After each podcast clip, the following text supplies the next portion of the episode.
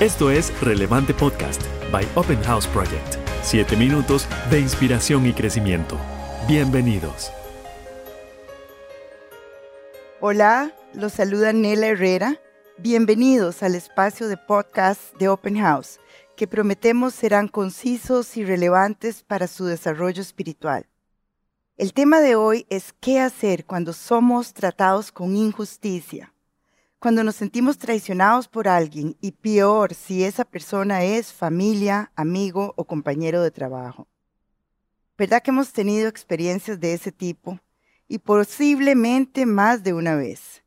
Es que sentirse tratado injustamente es una situación fuerte y dolorosa. El maltrato de un ser cercano nos duele mucho más de lo razonable, porque no esperamos que un ser querido nos traicione Podemos aceptar dificultades, tensiones, sacrificios con esas personas, pero la injusticia nos hiere profundamente. Justamente se debe a la cercanía que tenemos con ellos. Al respecto, les leo lo que el rey David escribió cuando su amigo lo traicionó.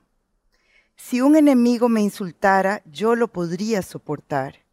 Si un adversario me humillara de él, me podría yo esconder pero lo has hecho tú, mi compañero, mi mejor amigo, a quien me unía una bella amistad. Espero que no sea esta la situación de ustedes, pero de serlo, sacarán mucho provecho de lo que sigue. Presten atención. Según nos relata la Biblia, José vivió una experiencia más fuerte aún que la del rey David, porque en su caso fueron sus hermanos de sangre quienes lo traicionaron. Algunos saben el relato de José y para aquellos que no leen tanto la Biblia les digo, José es uno de los doce hijos de Jacob y a quien él amaba más que a los demás, porque lo tuvo en su vejez. Por esta razón, sus hermanos mayores lo envidiaban y empezaron a odiarlo. Esto no es tan diferente de lo que viven algunas familias. Por favor, escuchen atentamente en caso de que se identifiquen con el tema. En un momento dado, sus hermanos intentaron matarlo, pero uno de ellos sugirió que sería mejor venderlo, y así fue como José llegó a Egipto como esclavo.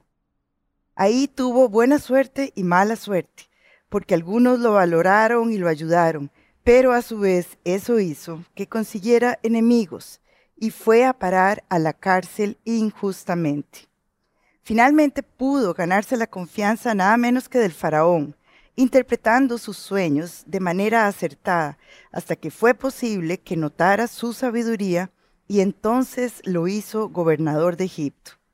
Eran tiempos de hambruna, por lo que los hermanos que lo habían traicionado llegaron a Egipto en busca de alimento, sin saber que su hermano era el gobernador. Este relato es fascinante, porque José los reconoce, pero ellos no lo reconocen a él.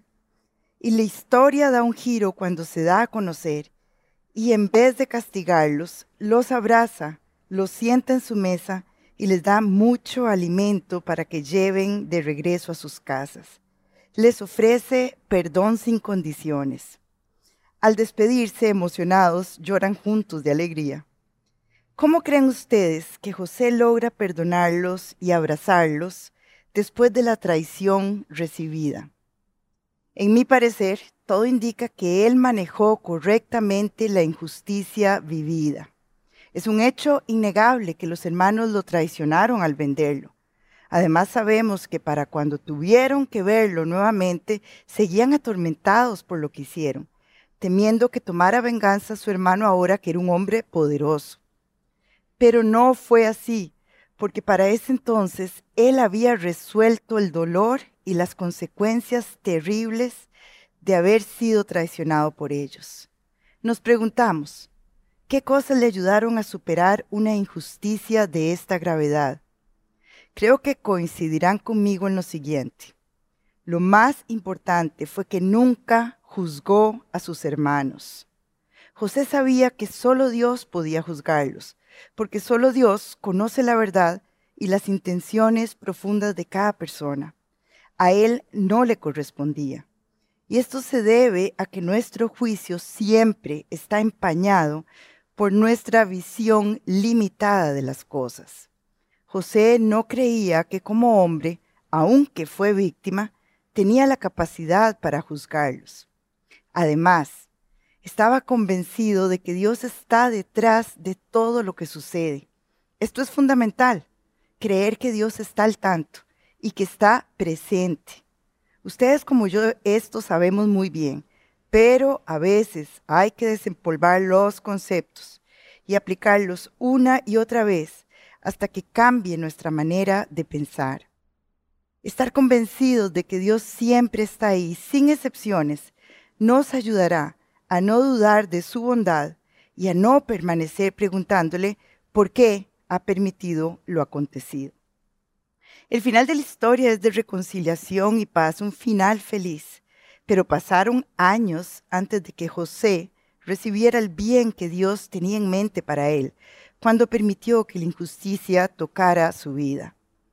Hoy quiero asegurarles que si algunos de ustedes tienen situaciones similares a las del rey David o a las de José, con la cercanía a Dios y un poco de paciencia, verán los resultados que necesitan.